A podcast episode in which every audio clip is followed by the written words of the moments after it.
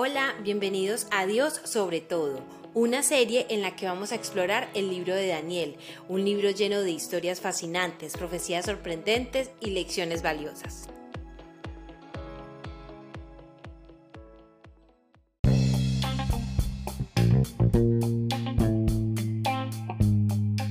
Hola, es un placer estar aquí contigo. Nosotros somos Cristian y Laura y queremos invitarte a que nos acompañes en este viaje por el libro de Daniel. Un libro que nos muestra cómo Dios está en control de la historia y de nuestro destino y cómo podemos confiar en Él y serle fiel en medio de las circunstancias más difíciles. Para empezar, vamos a conocer un poco más sobre el autor de este libro, el profeta Daniel, y sobre el contexto histórico en el que vivió y escribió.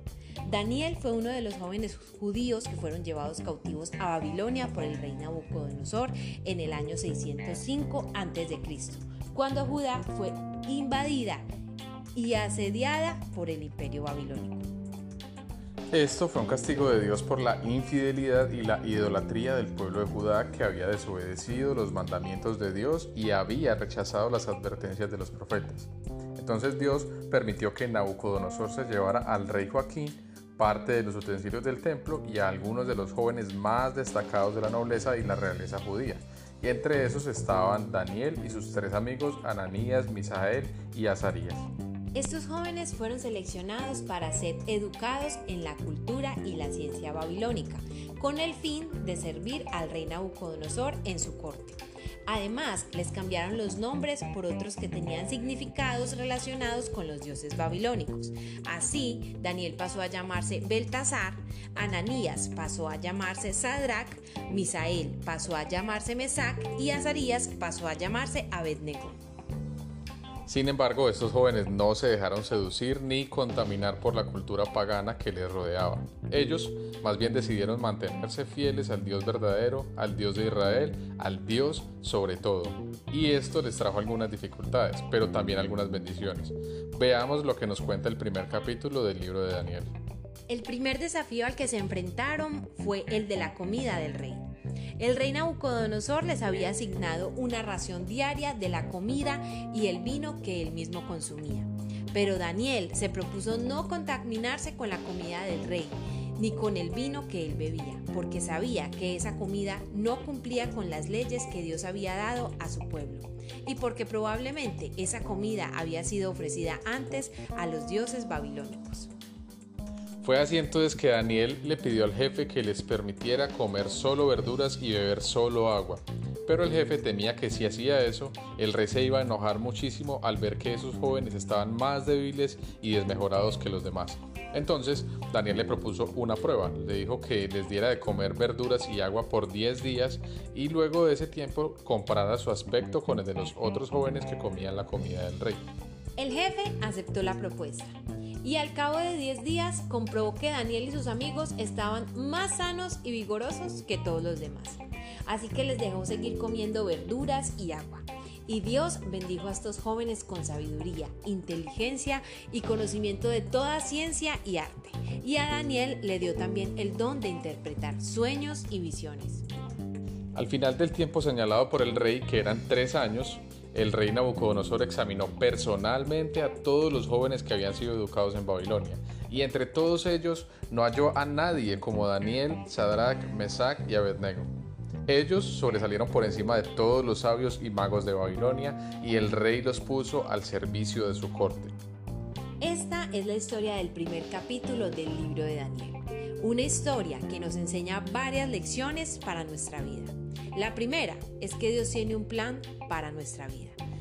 Aunque a veces no lo entendamos, Daniel y sus amigos no entendían por qué Dios había permitido que fueran llevados cautivos a Babilonia, pero confiaron en que Dios tenía un propósito para ellos, y Dios los usó para dar testimonio de su poder y su gloria ante el rey más poderoso de la tierra.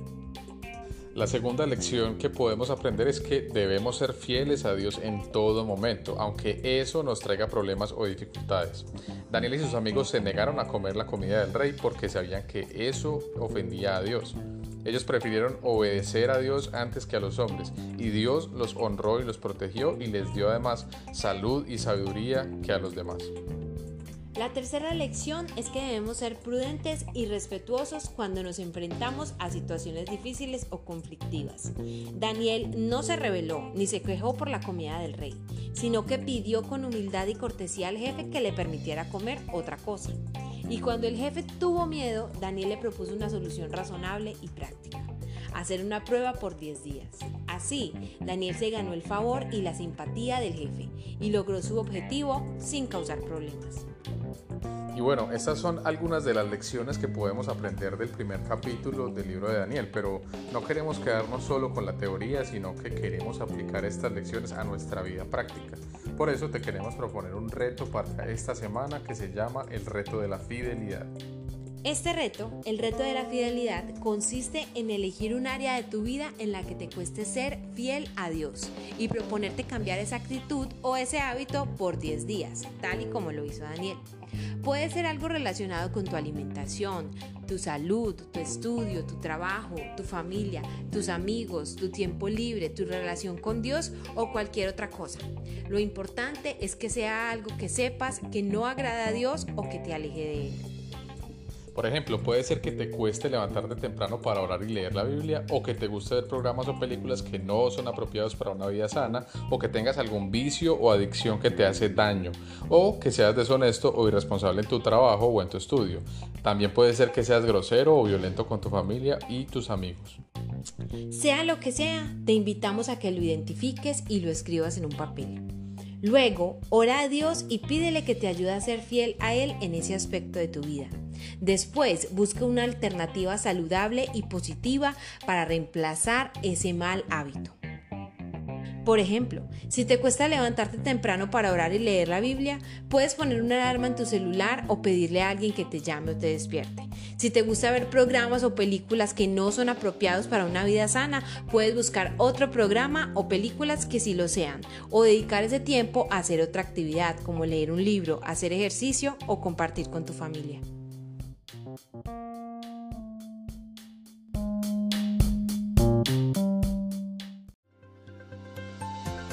Somos Comunife Urabá, un lugar para la gente de hoy. Síguenos en redes sociales como Comunife Urabá y en la web www.comunifeurabá.com.